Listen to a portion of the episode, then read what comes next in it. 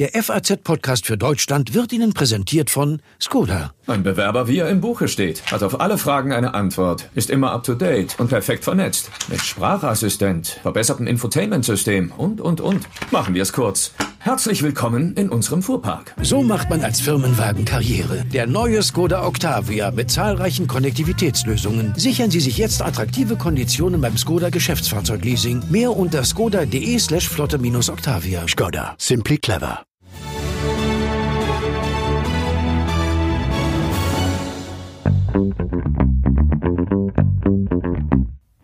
Ich hoffe, niemand unter Ihnen leidet gerade finanziell so stark unter den Folgen der Corona-Krise, äh, dass die heutige Sendung nach Luxusproblematik klingt. Aber ja, selbst mit dem geringen Einkommen, womit ja gerade junge Leute in dieser Zeit ein bisschen zu kämpfen haben, kann man ja, einen, wenn auch kleinen Teil clever und gewinnbringend anlegen. Ganz klar ist, zu viele Deutsche überlassen das Thema Vermögensaufbau dem Zufall haben keine Lust, sich zu kümmern. Wir sind ja auf keinen Fall ein Land mit einer Aktienkultur, obwohl auf die Langstrecke Anlagen am Aktienmarkt nachweislich am meisten einbringen oder in der gesamten Historie am meisten eingebracht haben. Aber wie ist das jetzt? Welche Chancen haben Anleger während und nach Corona? Was ist mit Gold? Sind Indexfonds, ETFs besser als gemanagte Investmentfonds. Wissen Sie eigentlich, wo der DAX inzwischen steht, nach den ersten krassen Kurseinbrüchen zu Beginn der Pandemie? Sie werden überrascht sein. Und damit herzlich willkommen beim FAZ-Podcast für Deutschland an diesem Donnerstag, den 9. Juli. Ich bin Andreas Krobock. Schön, dass Sie dabei sind. Bevor wir mit dem Vertriebsleiter Privatkunden der Frankfurter Sparkasse sprechen, um einen Einblick äh, zu bekommen, wie ganz normale Leute gerade mit ihrem Geld umgehen, welche Sorgen sie haben, welche Fragen, lösen wir erstmal das DAX-Rätsel und tun das zusammen mit unserer Ressortleiterin Finanzen, Inken Schönauer. Hallo Inken. Hallo Andreas. Inken, darf ich dir erstmal ein Kompliment machen? Gerne immer. Du warst zu Beginn der Corona-Krise bei mir in der Sendung, auch nochmal im April, und du hast beide Male gesagt, Anleger ruhig bleiben, keine Panikverkäufe. Ja, und hast du schön recht gehabt. Ja, so ist das, genau. Erste Anlegerpflicht äh, erfüllt für alle, die das ähm, gemacht haben. Wenn wir heute mal auf den DAX gucken, ja. 12.600 Punkte, äh, als wir uns sprachen, da sah es sehr viel düsterer aus. Aber irgendwann kommt der Markt immer zurück. Hm, wenn ich das richtig sehe, hatte der DAX äh, ja im tiefsten Tal im März ähm, fast 50 Prozent an Wert verloren, also fast die Hälfte. Ähm, sieht tatsächlich deutlich besser aus in, inzwischen. Ne? Ähm, warum denn eigentlich? Was steckt dahinter? Naja, was die, also was damals passiert ist, war ja so eine allgemeine Panik der DAX hat einfach, oder sämtliche Märkte, ja, nicht nur der DAX, der, die erste Liga sozusagen der, der deutschen Aktien sind runtergecrasht, weil einfach, weil diese große Unsicherheit war, was passiert jetzt mit mhm. Corona? Damals hatten wir über ähm, den Streit ums Öl noch gesprochen, das kam ja damals noch erschwerend hinzu. Es war ja nicht nur, mhm. nicht nur das Corona-Thema. Und dann geht einfach alles runter. Das hat man auch an den Werten, Panik. die runtergegangen sind. Panik, genau. Und dann ist es auch egal, was du am Ende besitzt. Also da, da wird dann nicht mehr groß gewählt, uh, ist das vielleicht ein Unternehmen, was es vielleicht bald wieder nach oben schaffen könnte, sondern erstmal verkaufen, verkaufen, verkaufen. Mhm. Das hat ja teilweise auch technische Gründe. Das ist ja nicht nur das. Dann löst sozusagen ein Verkaufsauftrag den anderen So ab, ist das. Ne? Mhm. Genau. Da müssen dann einfach, da werden dann gewisse Grenzen unterboten und dann muss verkauft werden. Äh, das geht gar nicht anders. Da wird dann gar nicht in Häkchen nach Logik sozusagen geguckt. Genau, und dann, und dann tritt natürlich dann wieder so eine Erholung ein. Also die Börse guckt dann einfach auch kurzfristig. Die Börse ist ja, zwar sagen wir immer, Aktien sind ein langfristiges Investment, aber die Börse guckt auf kurzfristige Erfolge. Dann hat man so langsam gerade in Deutschland auch gesehen, ähm, das mit der Corona-Krise haben wir ganz gut im Griff. Es ist mhm. wirtschaftlich dramatisch, aber ich sag mal, diese medizinische Krise haben wir ganz gut im Griff. Und das kommt dann an der Börse auch an. Dann schöpfen, schöpfen die Anleger plötzlich wieder Hoffnung. Dann geht, passieren auch wieder technische Dinge. Ja, dann okay, dann gibt's Kaufaufträge. ja, ja, ja, ja. Genau, gibt's Kaufaufträge und die kommen dann in die andere Richtung wieder zurück. Man muss allerdings auch sagen, dass das jetzt relativ schnell so wieder so hoch ist. Das ist schon auch für manche ein bisschen überraschend. Manche sagen ja auch, die Börse hat sich von der Realität abgekoppelt. Aber hat man das nicht schon immer gesagt? Naja, also man hat ja schon oder hat manchmal so ein bisschen das Gefühl, dass der DAX, also gerade der DAX, wenn wir das jetzt mal nehmen als Indikator, so ein bisschen mhm. eben der, der Gradmesser sozusagen ist, wo stehen denn die Unternehmen, sagen wir mhm. mal jetzt in Deutschland. Ne? Mhm. Man muss aber ja schon sagen, wir haben ganz, ganz viele Unsicherheiten nach wie vor im Markt. Wir haben überhaupt keine Ahnung davon, kommt die zweite Welle, wann kommt sie, wie kommt sie, wenn sie kommt, wie kommt mhm. sie äh, und wie schlimm wird's dann am Ende? Mhm. Also eigentlich wäre viel mehr Vorsicht geboten. Woran mhm. man das manchmal ganz gut ablesen kann, ist, ist, der Ölpreis. Aber der DAX geht einfach weiter nach oben. Es gibt immer mal Rückschläge. Also es ist ja nicht so, dass wir jetzt nur wochenlang auch nach oben gegangen sind. Wir waren äh, zwischendurch ja auch noch mal unter der 12.000. Aber ähm, im Prinzip ist eigentlich so ein Trend nach oben da, den man mhm. sich nicht immer erklären kann. Nun gibt es ja in Zeiten wie diesen auch immer ähm, einige Glücksritter an der Börse. Ich glaube, das äh, normale Wort ist Spekulant, also Leute, die wirklich viel riskieren. Äh, Im Fall von Wirecard zum Beispiel fast alles verloren. Aber jetzt mit den richtigen Biotech-Aktien hätte man aber auch richtig krass viel gewinnen können, oder?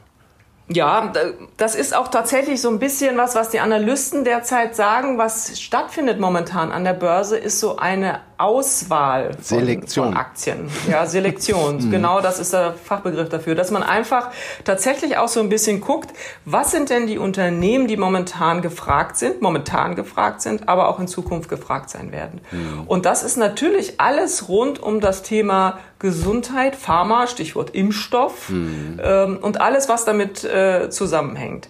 Man darf aber nicht vergessen, dass gerade auch Biotech-Aktien natürlich trotzdem ein hohes Risiko haben. Nur weil man als Unternehmen vielleicht in der Biotechnologie äh, forscht, heißt das noch lange nicht, dass die alle den nächsten Corona-Impfstoff erfinden werden. Mhm. Und deswegen ist auch Biotech tatsächlich eine hochspekulative Angelegenheit. Also man sollte sich wie immer an der Börse schon auch ein bisschen mit den Unternehmen beschäftigen, wenn man darauf setzen will, Einzelwerte zu nehmen. Wir okay. sagen ja auch immer, streuen Sie Ihr Risiko, nicht alle Eier mhm. in einen Korb. Ähm, aber klar, aber diese Themen, Biotech, Pharma, Gesundheit, das sind schon Themen, die momentan eher auf der Gewinnerseite stehen, als vielleicht Aktien oder Unternehmen, die momentan äh, mit Tourismus oder Luftfahrt zu tun haben. Hm, es gibt ja auch immer wieder die große Diskussion, das hast du gerade eben schon angesprochen, soll man jetzt einzelne Aktien kaufen oder lieber Investmentfonds oder ETFs? Ähm, bevor wir das besprechen, kannst du einmal kurz den Unterschied zwischen einem Investmentfonds und einem ETF erklären? Ja, das kann man ganz kurz machen. Also ein ETF bildet einen Index ab. Hm. Ja, das ist eine, ähm, da ist, ist sozusagen kein Mensch zwangsläufig äh, dahinter, der sagt, ach, das ist doch eine schöne Aktie und die gucken wir uns mal an und die hat ein gewisses äh, Potenzial. Bei einem Fonds ist es so, da gibt's ja aktiv und passive, aber da gibt's dann, das sind auch verschiedene Unternehmen, da gibt's ja auch tausende verschiedene Produkte, die man haben kann. Da gibt's Pharmafonds oder Techfonds oder mhm. also Gott, Gott weiß wie viele. Und ähm, da gibt's aber möglicherweise gerade bei aktiv gemanagten Fonds Menschen, die sich Gedanken darüber machen, die dir sozusagen die Arbeit abnehmen und sagen und sich das an die Bilanzen angucken und die von dir eben erwähnten Quartalszahlen. Und dann eben Wirecard zum Beispiel nicht mitkaufen. Zum Beispiel, ja, genau, im besten Fall Wirecard dann nicht gekauft hätten, vielleicht mhm. möglicherweise. So, und die packen den in diesen Fonds rein und ich als Anleger kann dann entscheiden, ob ich diesen Fonds äh, möglicherweise eben kaufen will. Und, und was ist besser? Gibt's da schon, gibt's da irgendwelche Daten drüber? ETF oder Investmentfonds? Was ist. Na, naja, im Schnitt sicherer, besser, cooler? Ja, das kommt, glaube ich, auch immer sehr auf die, auf die Zeiten an. Das kann man nicht über, über, über einen Kamm scheren. Also die ETFs haben sehr lange, sehr gut abgeschnitten, mhm. weil sie vor allem besonders günstig sind. Mhm. Denn ich zahle ja nicht dafür, Manager, dass ne? da möglicherweise genau jemand auch sitzt und sagt, Mensch, die Aktie oder die Aktie. Und deswegen sind die sind ja auch nicht ganz billig, die Leute, ne? Ja, genau. Und ähm, deswegen, ähm, ja, also sind die ETFs, haben die, haben einen großen Run gehabt. Es gibt die großen Investmenthäuser, die viel auch in ETFs äh, rein oder diese Produkte anbieten, obwohl sie äh, das eigene Geschäft ja kannibalisieren, muss man ja letztlich irgendwie sagen. Aber die Menschen wollen ETFs kaufen. Mehr Leute sind an der Börse und wollen aber trotzdem Geld sparen und gehen dann in ETFs. Ähm, das kommt immer so ein bisschen drauf an, auch auf den ETF. Das, da kann man ja nicht für ein, für alle sozusagen sagen. Dann gibt's mal wieder, das ist ja auch mal der große Streit, sind die, mhm. sind die aktiven Fondsmanager jetzt besser als ein ETF? Es gibt Zeiten, da sind sie sicher besser, ähm, weil sie dann eben äh, mehr selektieren und mehr auswählen können. Und dann ist wieder ein ETF besser, weil sie vielleicht, weil sie logischerweise weniger Sorge vor Dingen haben und mhm. ein Fondsmanager vielleicht sagt, oh, zweite Welle, da fasse ich nicht an, während, ja, also während ein, ein passiver, also Logarithmen und alles, äh, das einfach zukaufen kaufen. Ähm, das, das, ist, das muss man für sich selber entscheiden, was, was einem da besser gefällt. Mhm. Inken, wir haben uns heute Vormittag ähm, mal bei uns in der Redaktion umgehört. Ich bin schon viel zu spät, das jetzt zu spielen. Ich weiß, dass da einige ganz ungeduldig zuhören. Schönen Gruß, Thorsten Winter. Ähm, also ganz normale Redakteure, keine Finanzspezialisten, wie die im Moment mit ihrem Geld, ihrer Geldanlage umgehen. Lass uns das doch mal zusammen hören. Am Anfang waren die Verluste in den Depots schon relativ groß, also bei uns und auch bei den Kindern. Aber wir haben das gut durchgestanden und nichts unternommen, weil es halt auch so schnell ging. Und äh, mittlerweile ähm, hält sich das alles in Grenzen. Also ist okay. Wie jeder Anleger und Sparer, der sein Geld nicht auf dem Sparbuch oder Tagesgeldkonto verschimmeln lässt, habe auch ich Kurseinbußen bei Aktien und ETFs hinnehmen müssen. Zum Teil auch bei Anleihen, ETFs. Aber ich zitiere mal den großen André Costolani, der mal gesagt hat, äh, ich habe nichts verloren, denn ich habe ja nichts verkauft. Ich habe viel mehr zugekauft und das nicht unordentlich. Ich habe durch die Corona-Krise so gut wie kein Geld verloren. Vor allem deshalb, weil ich äh, während der großen Einbrüche im März nicht panisch verkauft habe, sondern äh, versucht habe, die Verluste auszusitzen. Und das hat ja dann mit Blick auf den Sommer auch geklappt, zumindest bisher. Ich habe in der Corona-Krise Geld verloren, da der von mir genutzte Robo-Advisor am Tiefpunkt den Aktienanteil verkauft hat und die nachfolgende Erholung nicht mitnahm. Im Vergleich zu einfachem Buy and Hold ist dabei ein großer Verlust entstanden. Bei mir war es so, ich habe im Moment äh, tatsächlich ein bisschen Geld, was ich anlegen wollte in Aktien und ich habe aber, als die Krise losging, den Moment verpasst, an dem alles so schön billig war. Und äh, jetzt bin ich äh, ein bisschen verunsichert, weil äh, die Finanzmärkte ja ziemlich abgekoppelt von der Realwirtschaft zu agieren scheinen. Also es eigentlich an den Aktienmärkten viel besser läuft, als es eigentlich laufen dürfte. Und ähm, bin jetzt zögerlich, ob ich ähm, ja nochmal reingehen sollte oder ob halt nochmal der große Crash kommt. Hm. Die Frage am Ende stammt von Bastian Benrath. Er ist zögerlich. Hast du einen Rat für ihn? Also wir können natürlich nach wie vor nicht sagen, ob noch mal ein großer Crash kommt. Also man muss schon auch immer vorsichtig sein. Wir haben vorhin kurz über die äh, zweite Welle gesprochen. Also insofern kann es schon auch noch mal sein, dass genau diese Panik, die wir am Anfang der ersten Welle sozusagen hatten, auch noch mal bei der zweiten Welle kommt. Aber dann gilt praktisch genau das, was die Kollegen alle gesagt haben. Ruhe bewahren, Aktienanlage ist über viele, viele, viele Jahre oder sollte auf viele, viele Jahre angelegt sein. Und wenn ich in der Crash-Phase dann nicht verkauft habe, dann ähm, habe ich, eigentlich, hab ich eigentlich alles richtig gemacht. Hm. Weißt du, was mir auch aufgefallen ist? Hm. In der Umfrage, die war ja freiwillig. Ähm, und es hat keine einzige Frau bei uns in der Redaktion mitgemacht. Ist es ist es Zufall, würdest du sagen, oder ist diese ganze Finanzbranche einfach viel zu sehr Männerthema? Ist viel zu viel Männerthema. Ganz, es ist ein viel zu großes Männerthema. Die Frauen, die gibt es natürlich, die sich auch damit beschäftigen, aber Frauen beschäftigen sich viel zu wenig mit dem Thema Finanzen, weil sie es ja manchmal auch nicht interessiert, ähm, weil sie manchmal denken, sie können es nicht gut genug. Dabei gibt es Umfragen über Umfragen, die sagen, dass Frauen, gerade übrigens auch in der Finanz, äh, in der Krise, die wir, die wir jetzt hatten und haben, in der Corona-Krise und auch übrigens in der Finanzkrise vor über zehn Jahren, die besseren Anleger sind. Mhm. Frauen sind diejenigen, die Ruhe bewahren und die nicht zu hektischen Aktionen neigen. Also Frauen sollten sich viel mehr trauen. Aber das ist schon repräsentativ dass da jetzt vielleicht keine Frau mitgemacht hat. Frauen Schon repräsentativ. Viel zu, mhm. Ja, viel, beschäftigen sich viel zu wenig mit dem Thema äh, Finanzen. Aber ich glaube, es wird langsam besser. Mhm. Dazu tragen wir hoffentlich auch ein bisschen bei, dieses Thema mehr in den Fokus zu rücken. Das erkennen übrigens auch die Banken und Finanzdienstleister, mhm. dass äh, Frauen sich zunehmend mit dem Thema beschäftigen. Ähm, was auch damit zu tun hat, vielleicht, ähm, dass sie mehr arbeiten, also heute, dass sie mehr in Führungspositionen möglicherweise auch kommen und, und eigenes Geld auch haben, was sie was sie anlegen können. Das ist eine, eine wachsende Zielgruppe für die Finanzdienstleister und deswegen kann man auch nur allen Frauen raten, äh, kümmert euch um euer Geld und mhm. kümmert euch darum selbst. Wenn ich jetzt mich frage, was ich da überhaupt dann machen soll, was wäre denn eine, eine gute Strategie, Anleihen, Aktienfonds mischen oder auch noch andere Sachen dazu mixen? Gold war ja lange Zeit ein großes Thema, ist ja glaube ich immer noch oder ist knapp unter einem Rekordkurs. Äh, äh, soll man mischen? Soll man sich auf was Bestimmtes konzentrieren? Was ist da eine Einsteigervariante? Also ich würde sagen, eine Einsteigervariante ist möglichst breit zu streuen. Und ich würde erstmal mit einem Aktienfonds anfangen und dann sind alle ganz schnell bei diesem MSCI World. Das ist ein sehr, sehr breit gestreuter, weltweiter Fonds mit den größten Aktiengesellschaften der Welt. Da ist dann aber auch alles drin von Pharma über Automobil, über Luftfahrt vielleicht auch. Also wer das eine verliert, gewinnt das andere den über Jahre lang angelegt, da kann man fast nichts falsch machen. Damit würde ich mal anfangen und dann mich so langsam möglicherweise in andere Bereiche vortasten, wie vielleicht das Thema Anleihen, vielleicht auch das Thema Geld, einfach um diese Mischung und Streuung so ein bisschen zu haben mhm. und nicht alles auf eine Karte zu setzen. Aber ich würde schon mal, also wenn ich damit anfange, dann würde ich mit Aktien anfangen und mit Fonds anfangen. Und dann ja. kann man ja auch mal gucken. Ich habe ja vorhin schon gesagt, dann kann man auch mal schauen, was, welche Branchen interessieren mich vielleicht. Ja, ja, und wenn ich dann mich informiere, dann sehe ich auch mal eine, eine, Aktie, von der sonst keiner was gehört hat und dann versuche ich das mal mit einem geringen Betrag und äh, fange da mal an, vielleicht auch einen Einzelwert zu haben. Mhm. Aber das ist, würde ich sagen, echt der, der vielleicht vierte Schritt.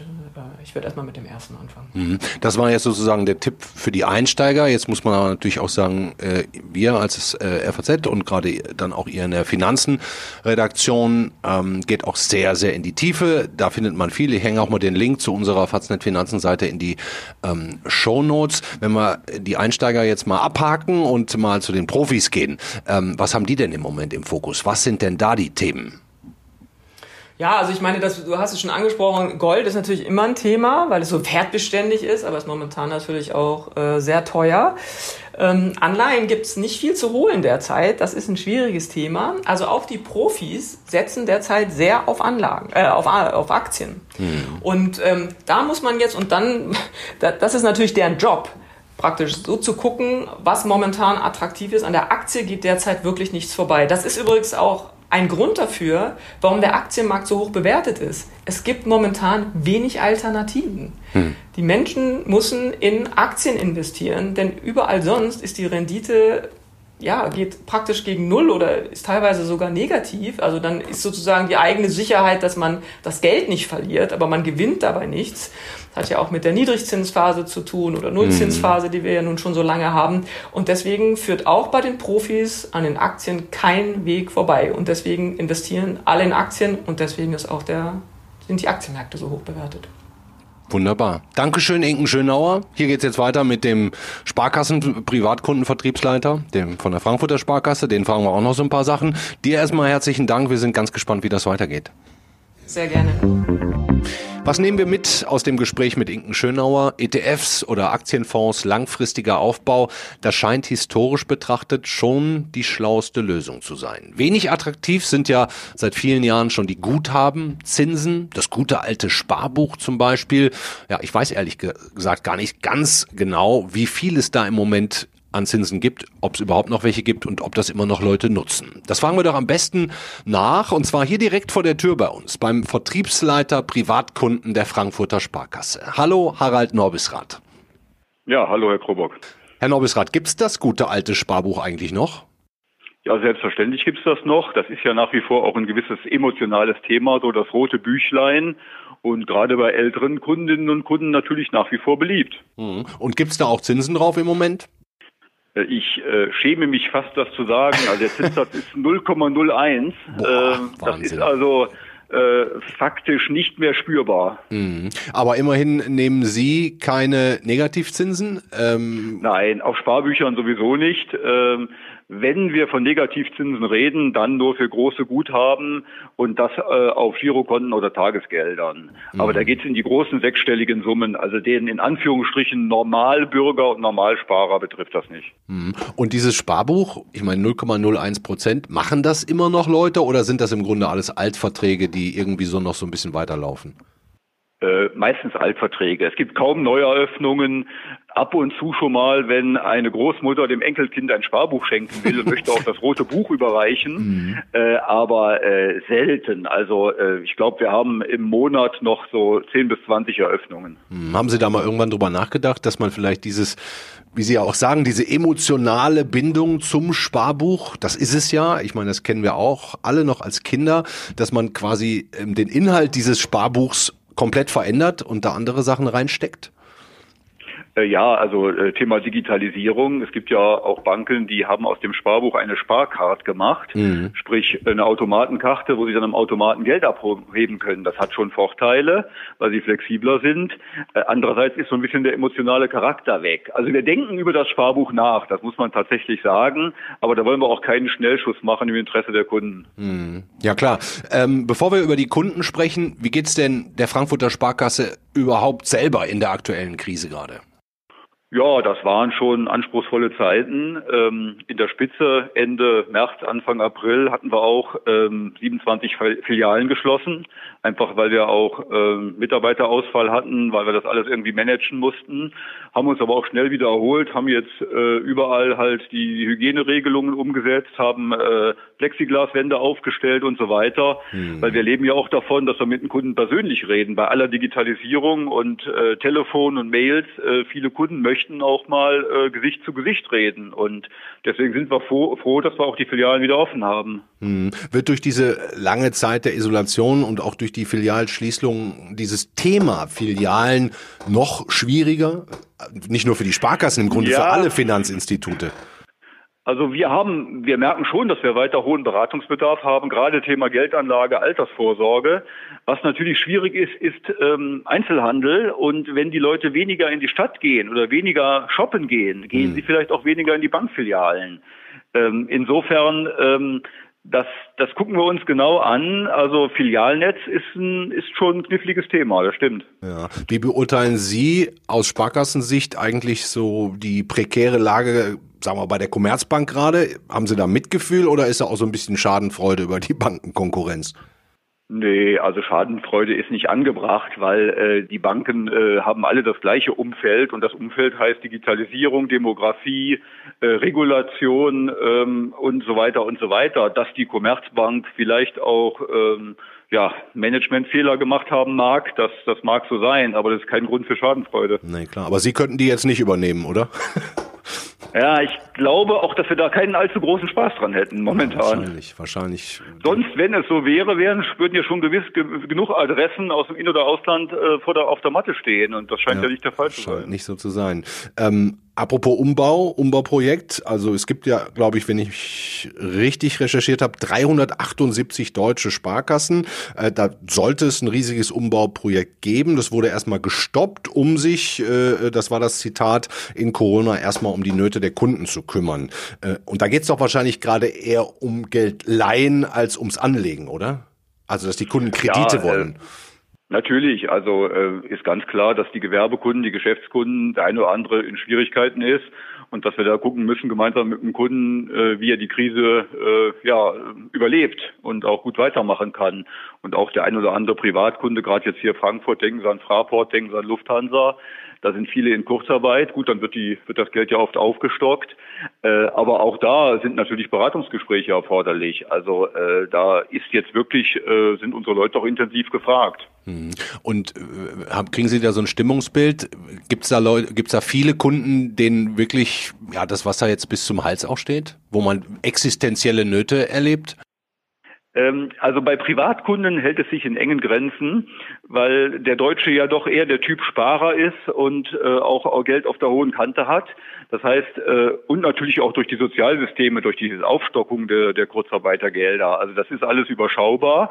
Bei Gewerbekunden ist natürlich differenziert, wenn Sie jetzt ein Restaurant hatten oder ähnliches oder äh, Messebau, Eventbranche und haben seit drei Monaten nichts verdient, wird es natürlich schon eng beim einen oder anderen. Und äh, da muss man halt intensiv mit, mit den Kunden reden, was man machen kann, wie man ihnen helfen kann. Ja, es ist brutal im Moment. Ich bin gestern Abend Taxi gefahren äh, und der Taxifahrer sagt, er hätte jetzt in den vergangenen vergangenen drei Tagen an jeweils zwölf Stundentagen zusammen 85 Euro verdient. Ne? Das muss man ja klar, und das ist ja so, äh, das kann ich mir auch vorstellen, weil was natürlich hilft in der Krise, ist ein Stück weit Konsumverzicht.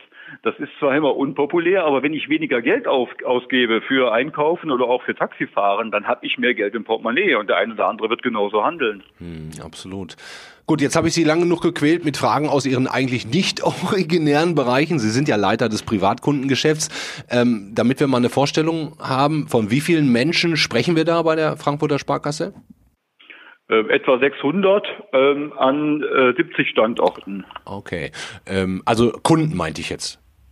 Äh, Kunden, ja, wie viele Kunden. Kunden wir haben. Ja, ja, also Privatkunden. Äh, Kunden, äh, nee, wenn wir nur 600 Kunden hatten, hätten wir ein bisschen traurig.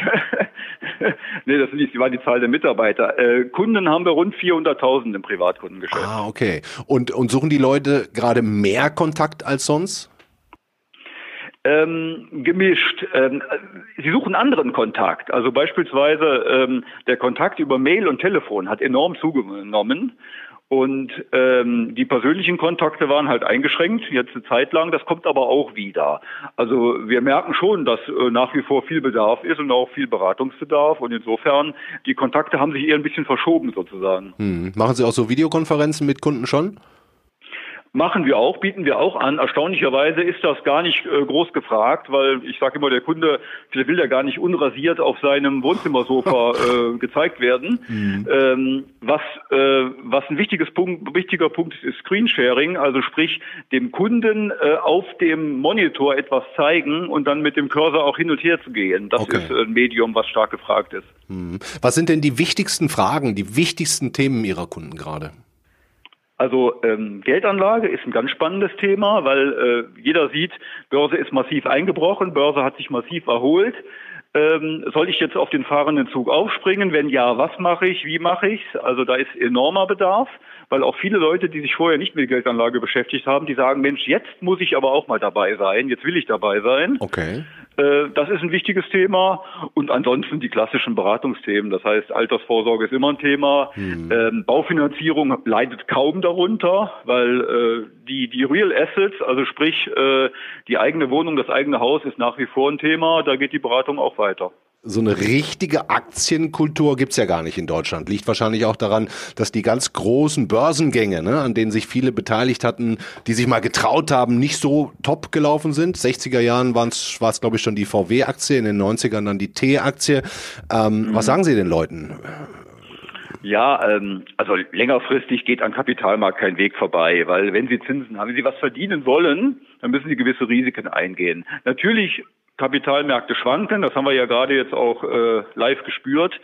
Äh, nur wenn man grundsätzlich optimistisch ist, dass die Wirtschaft sich weiterentwickelt und die Gesellschaften und Globalisierung auch nicht zu Ende ist, weil wir, wir fallen ja jetzt nicht zurück in Ackerbau und irgendwelche Selbstversorgung, hm. äh, dann äh, wird die Welt sich weiter drehen und dann werden äh, Aktien ein Thema sein. Und da hm. beschäftigen sich halt immer mehr Leute mit. Das ist, war bisher in Deutschland nicht so richtig die Kultur, das stimmt. Das liegt auch daran, weil äh, oft so die Meinung war, oh, Börse, das ist alles Spekulantentum, das ist Casino und das ist alles irgendwie dubios.